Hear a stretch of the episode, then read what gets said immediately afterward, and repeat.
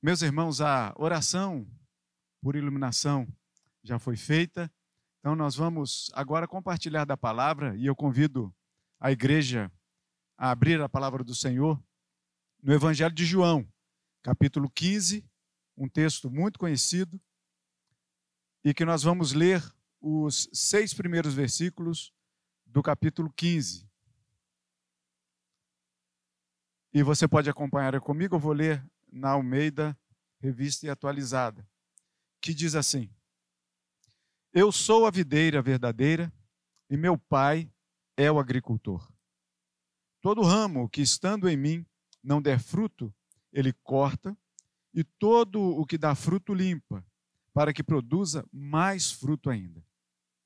Vós já estáis limpos pela palavra que vos tenho falado.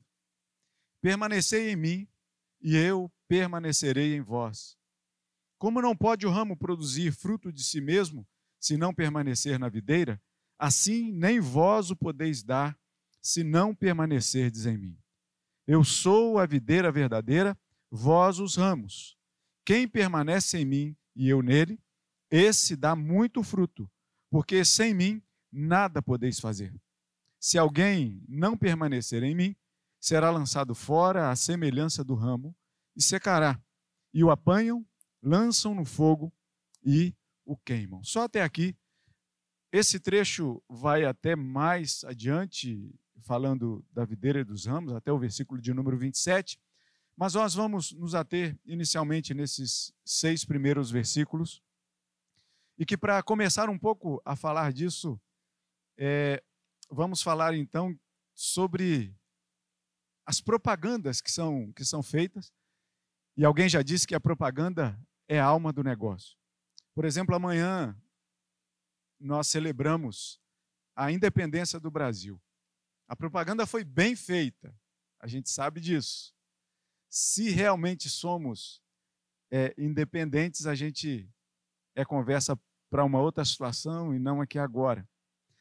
Mas estava eu tomando banho um dia e, e, lendo ali o, o, o, rótulo de um, de um shampoo que prometia para os seus usuários, não que eu precise, né? os irmãos podem, podem ver isso, mas lá no rótulo estava prometendo cinco coisas positivas que aquele shampoo poderia dar.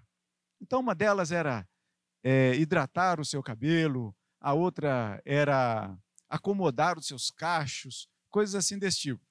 A quinta foi que me chamou a atenção. A quinta prometia que você iria, e eu acho que é mais voltado para as mulheres, né? Que as mulheres iriam divar. Colocaram, é, é, pegaram o diva e colocaram um verbo, essa palavra como um verbo, prometendo que a quinta coisa que esse shampoo faria era que deixaria você diva ou, ou melhor, que você iria divar. Eu achei interessante esse, esse, esse aspecto dessa propaganda feita, né? porque de forma grande estava lá, te promete cinco coisas. Ah, uma outra, por exemplo, nós, nós ouvimos, que é a questão, por exemplo, de um, de um medicamento que está é, bem conhecido agora. Eu não sei se você já ouviu falar na, na canela de jovem, canela de moço. Você sabe que tem outro nome, mas é, nas letras miúdas, né, apesar de na caixa trazer bem grande lá, né, canela, lá no que é um, um, um deve ser um, uma planta, alguma coisa desse tipo, que traz algum benefício para a saúde muscular, de circulação, sei lá. Mas nas letrinhas miúdas está lá assim: não contém canela. Não contém. O, o nome é grande, mas nas letras miúdas está dizendo que não contém. Mas a propaganda é a alma do negócio. Antes desse texto que nós lemos aqui, Pedro fez uma propaganda magnífica. O Senhor estava explicando, o Senhor Jesus explicando para os seus discípulos que ele, ele teria que ir para um lugar, ele teria que morrer, e Pedro logo se adianta e faz uma propaganda fenomenal, que diz assim: Senhor, e aí está no, no capítulo 13, é, no versículo 37, que, que diz assim: replicou Pedro, Senhor, por que não posso seguir-te agora? Por ti darei a própria vida. Olha que propaganda boa. Dar a vida em favor de seus amigos, como Jesus fez por nós. E Jesus então responde: Você vai me dar a sua vida, Pedro? Você não vai é, conseguir sustentar essa, essa propaganda sua antes que o galo cante. E para a gente pensar um pouco mais sobre esse texto e ambientá-lo, é um texto de, de consolo, de conforto, um texto de exortação do Senhor Jesus, dizendo: Olha, permaneçam em mim, fiquem perto de mim, obedeçam as minhas palavras. Um pouco antes, o Senhor havia falado que não deixaria os seus órfãos, mas enviaria um outro consolador, o Espírito Santo. Então, esse texto é recheado de palavras de consolo, de força, de força, de exortação a perseguir, a, a prosseguir. Mas quando a gente vai entender um pouco mais, e Jesus vai falar da missão do Consolador, vai é, é, é, orar ao Senhor, aquela famosa no capítulo 17, oração sacerdotal de Jesus. Mas esse texto aqui, ele está precedendo um pouquinho, apesar de Jesus a, a, é, é, nos mostrar a palavra de conforto e consolo, ele estava precedendo um pouquinho aqui a ida de Jesus à cruz. Como um homem que está prestes a morrer, reúne os seus, e ao invés de se lamentar, de chorar, ele encoraja os seus a permanecer firmes. É um texto magnífico. É uma são palavras de consolo é, em vias da proximidade da cruz. Só Jesus pode fazer uma coisa assim.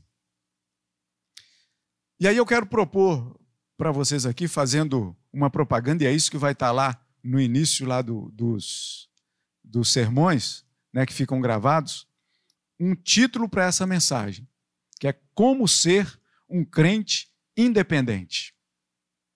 A mensagem está tá dada, né, como essa forma de propaganda, dizendo assim: olha, quer ser um crente independente? Então acompanhe comigo o texto, numa época em que a gente busca tanto por independência, as pessoas buscam tanto por independência. Vamos falar um pouco sobre isso. Para que nós entendamos um pouquinho também da situação é, dessa videira né, e os ramos, que esse texto aqui nos fala, vamos entender um pouco a, a, o aspecto de uma videira, ou alguns conhecem como parreira.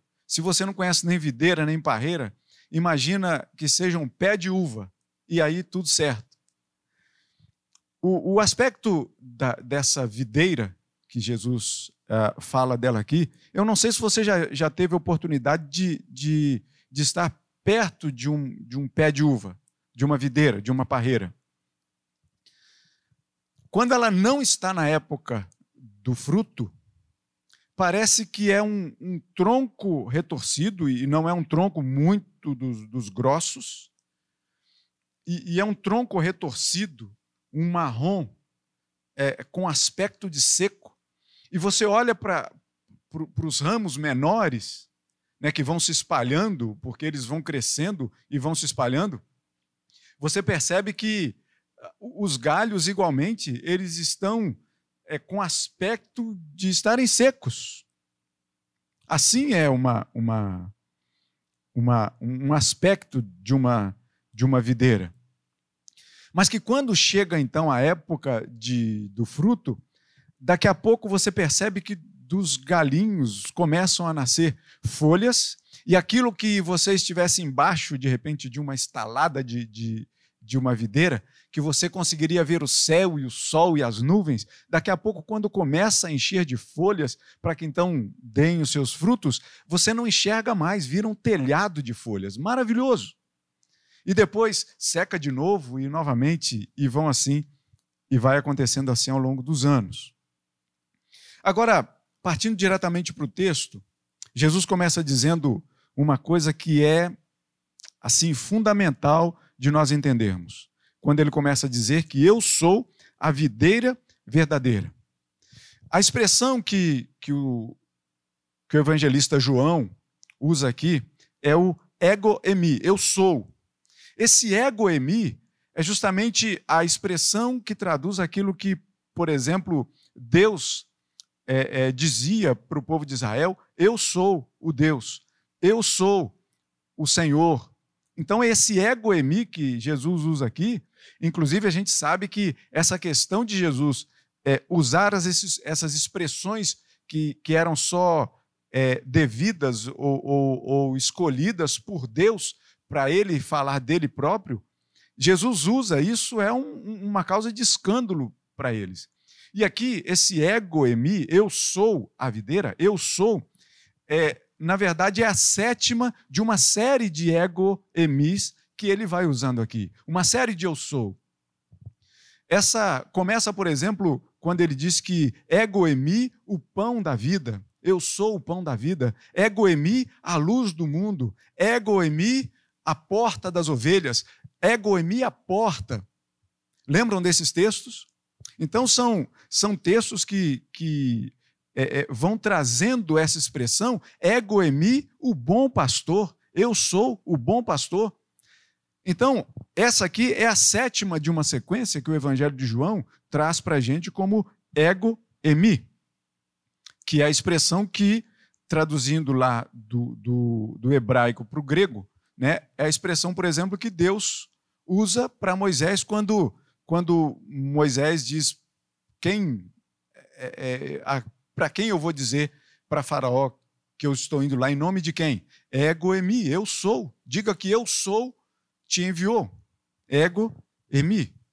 Mas vai mais além ainda, porque ele está dizendo que ele é a videira verdadeira. Então, mas por que a videira verdadeira? Haveria então uma videira falsa? E é quando nós entendemos, então, que, que ao que Jesus está se referindo, ou aqui o evangelista João é, traz para a gente, nesses escritos, é que Jesus está falando de uma videira que foi plantada pelo Senhor, que tinha tudo para dar os seus frutos maravilhosos, mas que não foi assim que aconteceu. E essa videira era justamente o próprio povo de Israel, o povo escolhido de Deus. Porque se nós voltamos lá no Salmo de número 80, a partir do versículo de número 8, vai dizer que o Senhor plantou essa videira, a videira plantou Israel numa terra que foi jogada uma semente e daqui a pouco a videira começou a espalhar os seus ramos até para o lado do mar. Ou seja, não tinha mais. A gente lembra que o povo de Israel entrou na terra do Egito com um punhadinho de gente, mas que daqui a pouco começou a frutificar grandemente. E Jesus faz então essa relação dizendo que ele era ou ele é a videira verdadeira, ego emi, a videira verdadeira. Porque como o Senhor havia plantado a Israel como a sua própria videira, Deus sendo agricultor, cuidando da videira a Israel, aconteceu que, num determinado momento, o que, o que há?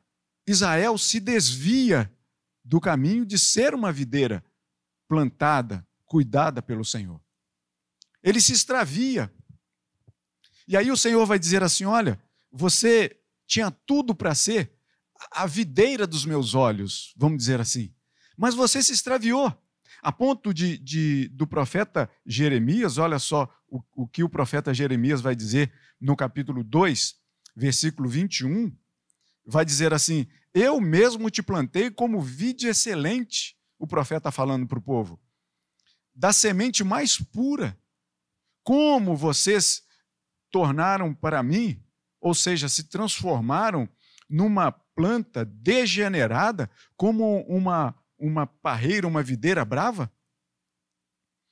E no versículo 23, o, o profeta ainda continua dizendo duro para o povo, dizendo assim: Como vocês podem dizer, não estou é, é, maculada, eu não andei atrás de outros deuses, vê o teu rasto no vale, prossegue o profeta. Reconhece o que fizeste, dromedária nova de ligeiros pés, que andas zigue-zagueando pelo caminho. Ou seja, o profeta ataca duramente aquela que seria a videira maravilhosa do Senhor. Ou seja, o povo escolhido de Deus começou a se desviar do caminho que Deus havia planejado. O Senhor plantou, o Senhor regou, cuidou, deu à planta caminhos maravilhosos para seguir, mas a planta não obedeceu à voz do Senhor e começou a se desviar. Tanto que o profeta chega e bate duro no povo. E aí Jesus vai e diz o seguinte: não, não, não mais essa videira. Eu sou a videira verdadeira. A videira, o verdadeiro tabernáculo, o verdadeiro templo de adoração. Não há por que vocês ficaram ficarem olhando mais que os seus antepassados. Olhe para mim, Jesus diz. Porque quando Jesus, naquele contexto lá, do, do, pão da vida, por exemplo, ego emi, o pão da vida, lembram que, que ele era interpelado sempre dizendo assim: não, mas os nossos pais comeram do maná que desceu do céu. E aí Jesus vai e diz: não, tudo bem, eles comeram, mas eles morreram. Eu sou o pão da vida. Quem vem a mim nunca mais terá fome, quem beber de mim nunca mais terá sede. Olha que coisa maravilhosa! Eu sou a videira verdadeira. E meu pai é o agricultor. Essa correlação de videira, Jesus, com o agricultor, o pai, é excepcional. Porque a gente percebe aqui, e num tempo antes, eu acabei de dizer aqui na nossa introdução, que o Senhor Jesus já tinha prometido que daria um outro consolador. Olha que trindade maravilhosa, que trindade augusta. Que trindade que que, que se encaixam perfeitamente como verdadeiramente as três pessoas da Trindade, mas um Deus só.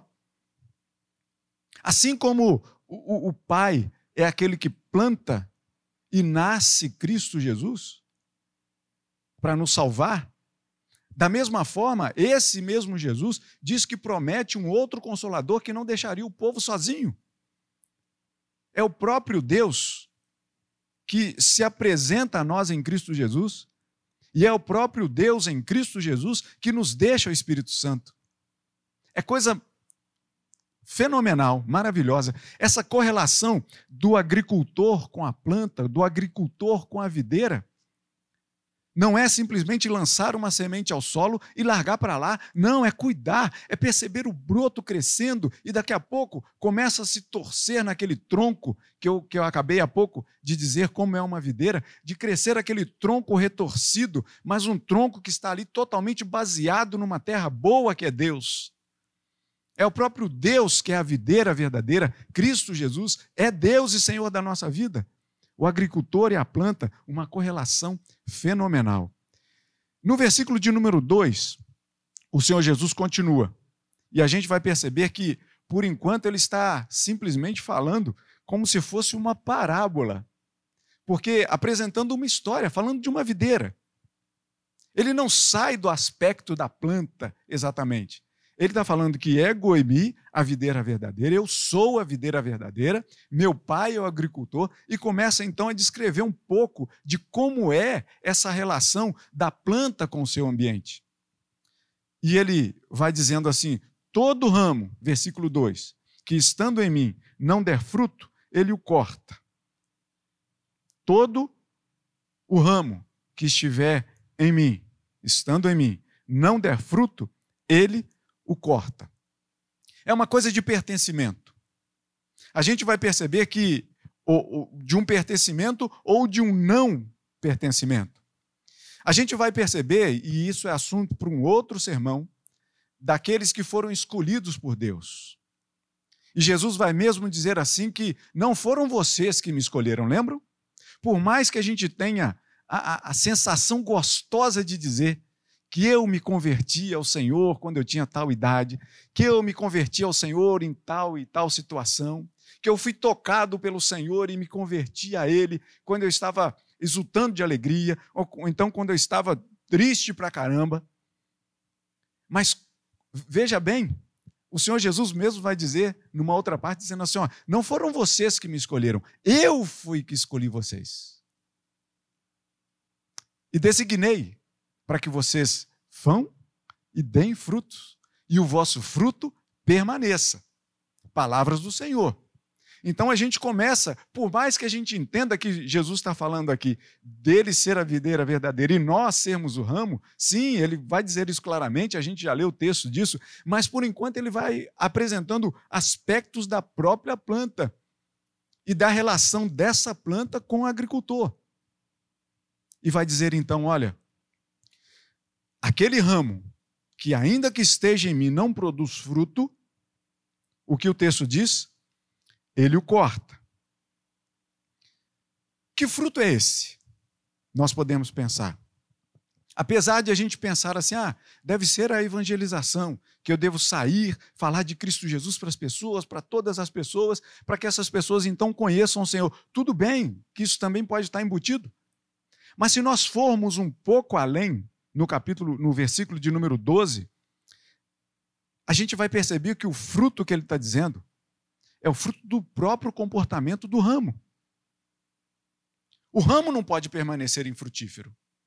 As pessoas devem olhar por baixo do, do esparramar dos galhos da, da parreira, da videira, devem olhar para para aquilo, e o agricultor sabe muito bem disso, e ele olha para os ramos e sabe qual é o ramo infrutífero.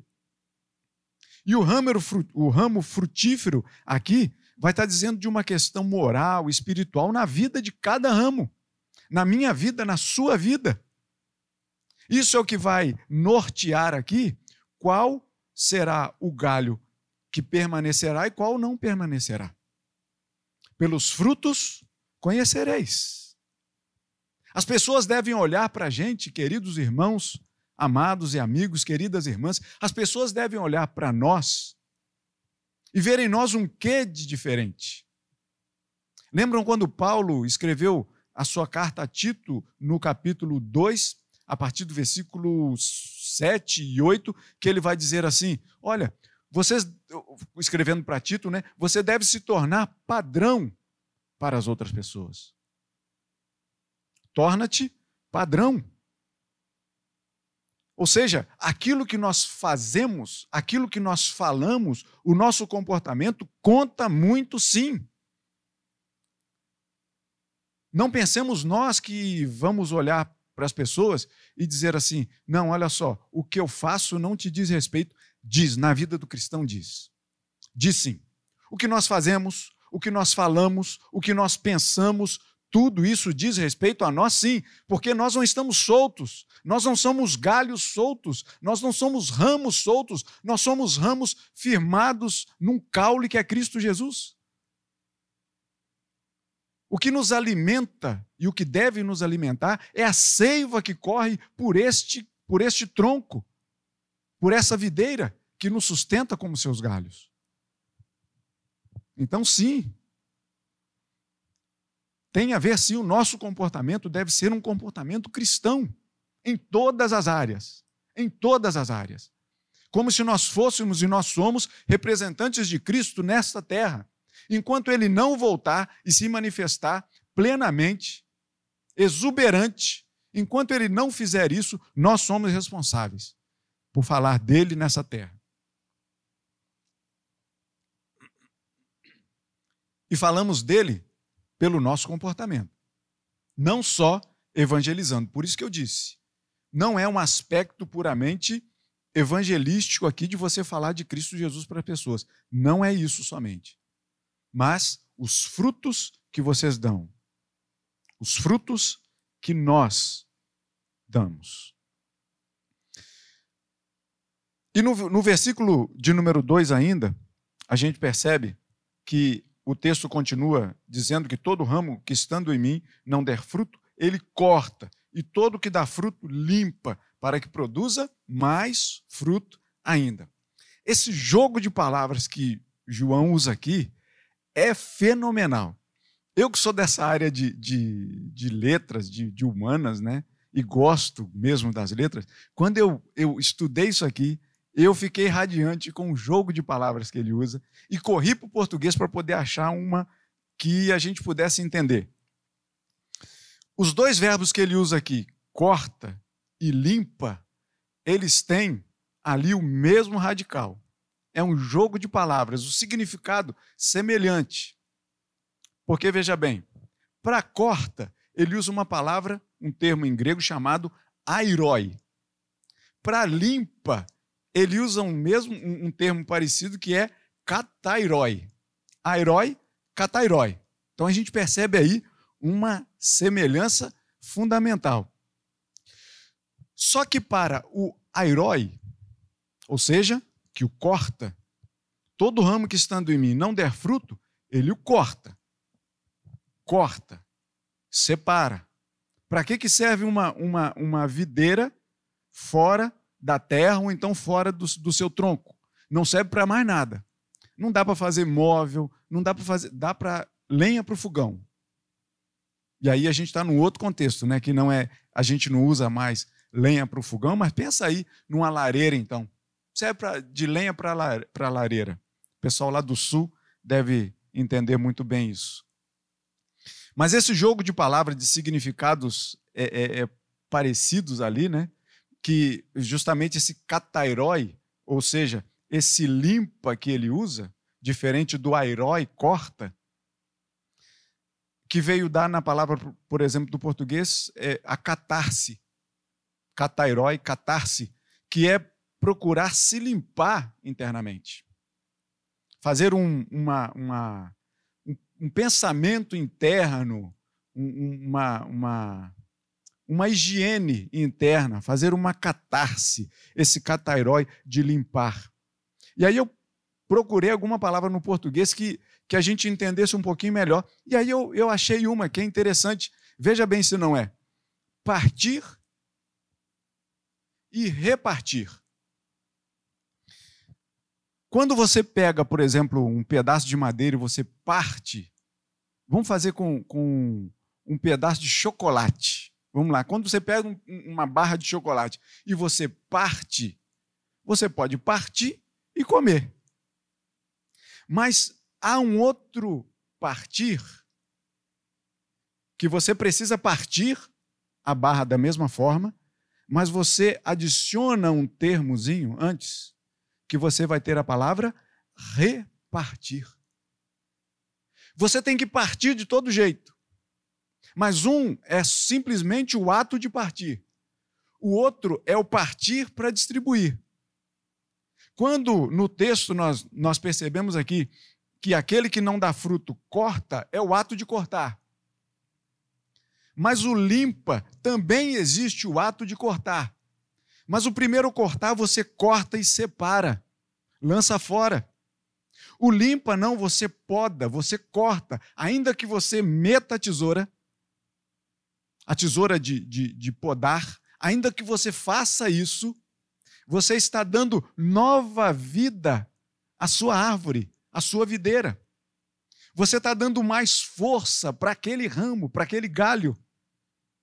Percebe? que jogo de palavras que João usa aqui, que assim me deixou extasiado, né? Tanto que, por exemplo, no versículo 3, que ele vai continuar, ele vai dizer: Vós já estáis limpos, ou seja, vós já estáis catairói, vocês já estão limpos, vocês já estão expurgados disso. Lembra, por exemplo, quando um pouco antes, e olha só, quando eu falei desse contexto que Jesus está vendo a cruz aqui, mas quando ele olha para cá, ele vê os discípulos e começa a confortar os discípulos com palavras de ânimo, com, pra, com palavras de consolo. Olha só o que Jesus diz há pouco tempo, que Jesus, reunido com os seus, ali pronto para a ceia, ele vai, toma uma toalha, pega uma bacia e vai lavar os pés dos discípulos.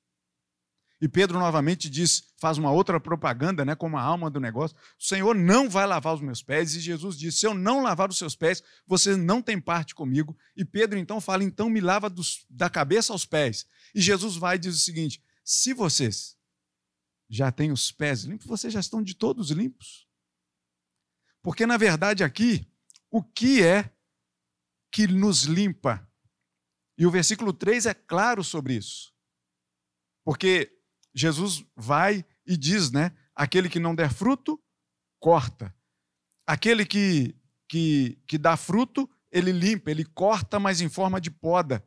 Ele corta para que produza mais fruto ainda. E no versículo 3 ele completa dizendo: Vocês já estão limpos. Por quê? Pela palavra que eu tenho falado para vocês. Nós devemos estar atentos à palavra do Senhor em todo o tempo. Em todo o tempo. Por isso é que Jesus vai dizer que, lá para Pedro, ali no, no, no lava-pés, falando dos seus discípulos, vocês já estão com seus pés lavados, vocês já estão de todo limpos. Por quê? A partir do momento que nós ouvimos a palavra do Senhor. E a gente vai entender que a palavra de Deus é a nossa regra de fé e de prática. Então não é só simplesmente ouvir, mas quando o Senhor Jesus diz aqui que já estáis limpos pela palavra que vos tenho falado, que tenho falado para vocês, Jesus está dizendo aqui que essa palavra deve ser colocada em ação.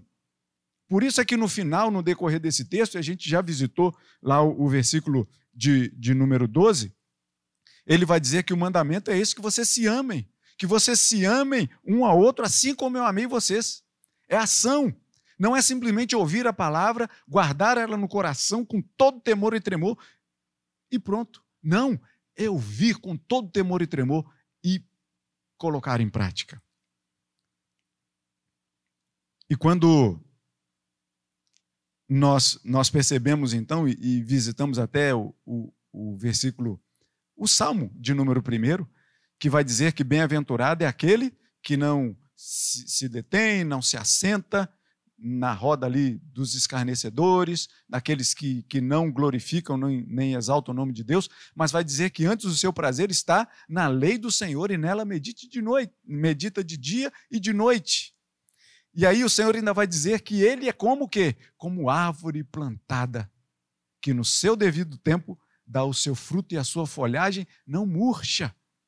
Percebe? O Senhor usa aqui em alguns momentos aqui da palavra do Senhor, esse aspecto da árvore plantada perto da água, perto da corrente das águas. Enfim, aqui nós também devemos estar atentos para o que Jesus diz, pela palavra que tenho dito a vocês, uma palavra que não só é para ser ouvida, mas é para colocar em prática.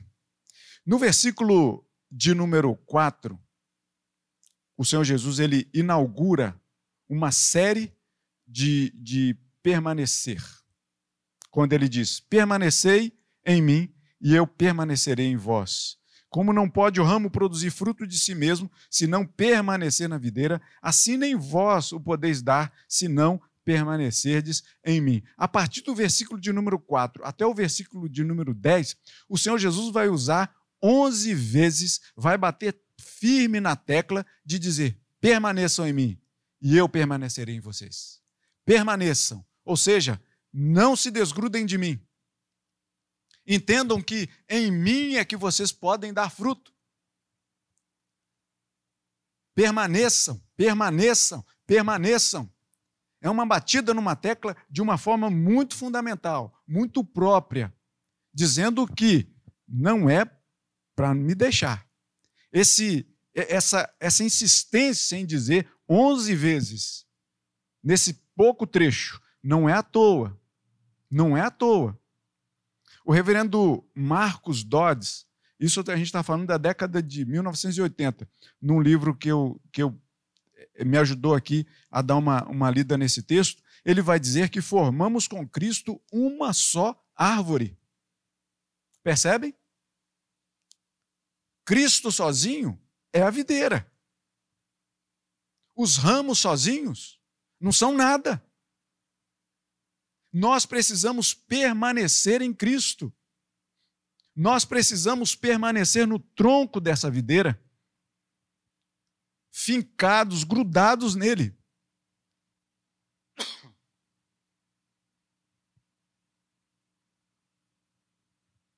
Perdão. Mas a gente deve permanecer em Cristo o tempo todo. Permaneçam, permaneçam, permaneçam. E a gente aqui traz um, outro, uma outra visita na própria palavra, em Marcos capítulo 4, que vai falar ali, por exemplo, da, da, da, do semeador, que saiu a semear, e uma semente cai aqui, outra semente cai na beira do caminho, outra cai ali no meio das pedras, onde há pouca terra, outra cai entre os espinhos, e todas essas sementes, elas não vão para frente. Mas aquela que cai em boa terra, aquela que ouve a palavra do Senhor, aquela que não somente ouve a palavra do Senhor, mas pratica, essa frutifica. E dá frutos a 30, a 60 e a 100 por um. É como os próprios ramos e os galhos que vão se espalhando dessa, dessa videira, que você percebe que no caminho, por mais que lá na ponta o, o, o broto mais tenro esteja verde, mas alguns pelo caminho são galhos secos, que precisam ser retirados, para que eles não fiquem ali fingindo que estão tomando da seiva do tronco, mas não tomam.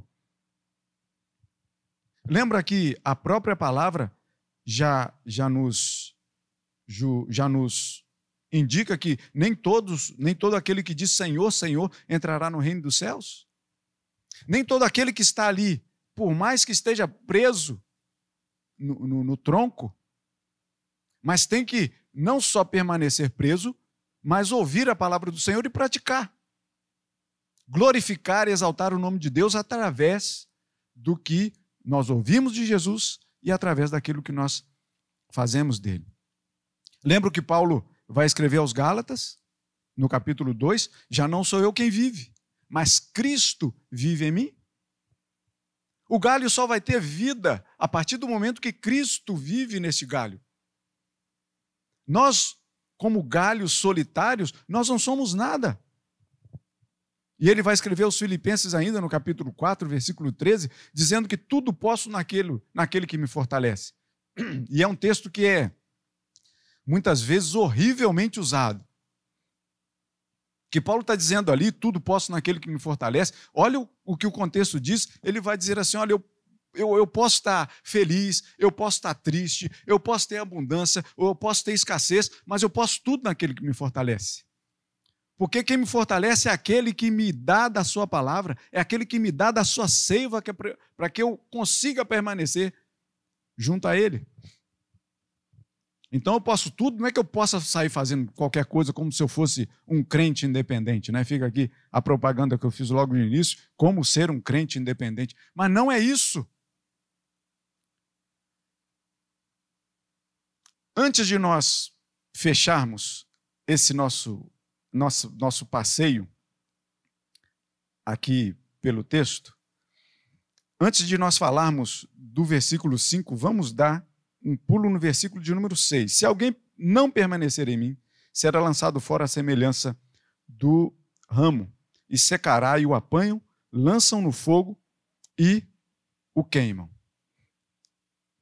Volta a dizer, qual é a serventia de uma videira sem vida? Qual é a serventia de uma planta que foi arrancada pela raiz? Qual é a serventia dos galhos dessa planta? Não há serventia, senão, como o próprio texto diz, seca, eles, o povo apanha, lança no fogo e queima. Mas quando nós, antes de chegar a esse aspecto do número 6 desse texto, que ainda continua. Mas nós vamos parar aqui no versículo de número 5, que Jesus vai dizer: Eu sou a videira, vós os ramos. Lembra que eu falei lá no início que Jesus, inicialmente, até o versículo de número 4, ele estava dando aspectos de uma planta. Planta que as pessoas conheciam, seus discípulos conheciam. O Senhor Jesus usou figuras que os próprios é, é, conterrâneos e lá do próprio contexto deles, ele, eles conheciam. É muito próprio quando nós vamos falar, por exemplo, de Jesus para um, para um esquimó, que de repente um esquimó nunca viu uma ovelha na vida. Você poderia usar uma, uma foca um leão marinho, coisas próprias dele. Mas percebe que nesse texto, até o versículo de número 4, o Senhor Jesus vai, vai explicando simplesmente detalhes de uma planta. E eu volto a dizer, talvez essa planta não, não seja exatamente o que você já tenha visto, já tenha estado perto. Talvez não, não seja esse o caso. Mas o fato é que Jesus está falando de, de uma planta, aspectos de uma planta, de uma agricultura, e ali todos eles estavam entendendo muito bem o que Jesus falava. Mas quando chega no versículo de número 5, o Senhor Jesus vai dizer de forma clara, de forma direta para os seus ouvintes. E fala de forma clara e direta para nós hoje. Por mais que nós já soubéssemos o que qual é essa relação da videira, do tronco com os seus ramos, mas tentem se transportar um pouco lá para o passado, sendo um ouvinte de Jesus lá no passado. Jesus que era um contador formidável de histórias, histórias de ensinamentos, mas todos vinham com uma ilustração belíssima. E talvez eles estavam ouvindo ali e prestando atenção assim, tá? O agricultor, tá? Eu sei quem é o agricultor. Tá bom, eu sei que precisa ali cuidar da terra. Eu sei que precisa limpar o ramo que atrapalha, joga fora. Aquele que, que não atrapalha, poda ele para que ele dê mais fruto ainda. Não, disso tudo eu sei, eu entendo de agricultura. Apesar dele ter alguns pescadores lá, mas provavelmente no quintal dos pescadores tinha alguma, alguma videira, alguma planta lá. Eles entendiam exatamente disso. E aí, de repente, Jesus para e olha nos olhos de cada um. E diz assim: Eu sou a videira todo esse exemplo que eu estou falando de planta para vocês, coloquem essa planta agora em forma de gente, em forma de pessoa. Eu sou a videira e vocês são os ramos. Quem permanece em mim e eu nele, esse dá muito fruto, porque sem mim nada podeis fazer. Lembra que eu falei? Nem todo aquele que diz Senhor, Senhor entrará no reino dos céus. Mas Jesus está dizendo diretamente aqui, para nós, hoje, como disse para aqueles lá, os seus ouvintes diretos. Ele diz para a gente hoje: olha, eu sou a videira e vocês são os, são os ramos. Aquele que permanece em mim, detalhe, essa primeira parte, aquele que permanece em mim, e aí você olha de novo para a videira, e você percebe que ali tem galhos que frutificam e tem galhos que não frutificam. E aqui é que vem uma outra parte que é a de total importância, que diz assim: olha, todo aquele que permanece em mim, mas eu permaneço nele, dá muito fruto. O aspecto aqui do ramo não é um ramo que frutifica por si próprio. É preciso que Jesus esteja nele também. É preciso que Jesus envie da sua seiva para esse ramo. Porque se Jesus não enviar da sua seiva para esse ramo, ele vai ser um ramo infrutífero. E vai ter que fazer com ele o aerói. Corta e joga fora. Mas nós devemos querer ser ramos que o Senhor pega e faz o catairói, o podar, para que a gente dê mais fruto ainda. E precisamos de quê? Que a seiva de Cristo esteja em nós. Sem mim, nada podeis fazer. É lógico. O que nós somos sem Jesus? Por mais que você tenha no seu coração o desejo de evangelizar, de fazer boas obras, de ser um, um de ter um comportamento digno do Senhor, mas você pode ser tudo isso. Você pode fazer boas obras. Você pode ter um caráter bom. Você pode ser uma pessoa boa. Mas se Cristo não te der a sua seiva, você simplesmente vai ser uma pessoa boa. Você simplesmente vai ser uma pessoa de caráter. Mas não. Quando Cristo então dá a sua seiva, você, ainda que seja uma pessoa boa, uma pessoa de caráter, você vai ser chamado de cristão, de filho de Deus, de salvo, remido por Cristo Jesus. Aqui está a beleza desse texto. Quando Jesus diz que ele é a videira e nós somos os ramos, os ramos, e que a gente vai dar muito fruto a partir do momento que ele permanece em nós. E por consequência, se ele permanece em nós, nós estamos nele. A ação sempre vem de Deus. A resposta é que vem de nós. E aqui é onde nós fechamos então essa palavra. Que eu volto lá no início, dizendo: lembra que eu falei que a propaganda é a alma do negócio? Talvez quando as pessoas forem visitar lá a página da igreja e perceber lá os títulos dos sermões e vão verificar lá como ser um crente independente. Talvez as pessoas sejam atraídas por isso. E aí eu fiz questão de deixar isso para o final, para dizer o seguinte: não há como ser um crente independente. Não há. Um crente, na verdade, um crente em Cristo Jesus, tem que depender o tempo todo dele, de Cristo, da videira verdadeira. Assim como não há como ser igreja sozinho.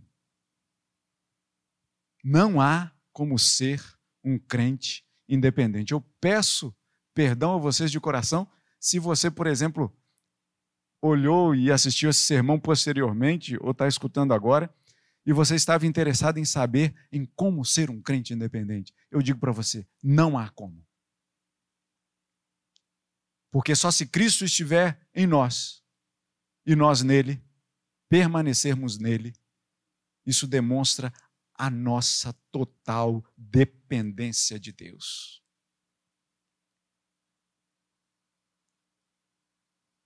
Muitas vezes, esse catairói essa limpeza, às vezes ela é meio ruim.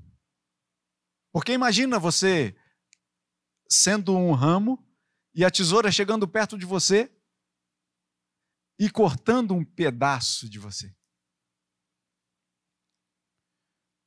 Muitas vezes é incômoda, não é confortável uma limpeza, mas é palavra do Senhor. Deixe o Senhor limpar a sua vida, deixe o agricultor limpar a sua vida, para que você dê mais fruto ainda. Eu e você somos crentes dependentes de Jesus.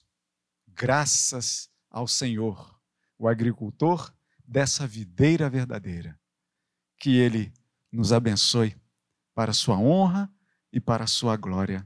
Seja fruto, seja ramo frutífero para a glória do Senhor. Esteja conectado a Jesus o tempo todo e peça a Deus da sua misericórdia para que Cristo também esteja em você, fazendo em você boa obra. Que Deus te abençoe em nome de Cristo. Vamos orar. Senhor Deus, bendito e amado Pai, nós damos graças ao Senhor por este momento. Agradecendo ao Senhor pela palavra que o Senhor nos trouxe nesta noite. Agradecendo ao Senhor pela palavra que nós temos o prazer, a oportunidade, o privilégio de nos alimentarmos dela. Senhor, e nessa noite falamos dessa seiva que nos alimenta, que é Cristo Jesus da nossa dependência dele e como é bom saber que dependemos de Cristo. Porque sem ele, nada nós podemos fazer, nada nós podemos ser. Por isso, Senhor, rogamos a Ti, que ainda que nós recebamos a limpa do Senhor, mantém-nos, Senhor, por favor, alicerçados em Cristo grudados um tronco dessa videira verdadeira, para que verdadeiramente a gente dê fruto, nosso fruto permaneça e a gente possa dar bons testemunhos daquele que nos sustenta, daquele que nos fortalece. Senhor, seja a videira verdadeira na nossa vida, na vida do teu povo, em nome de Cristo. Amém e amém.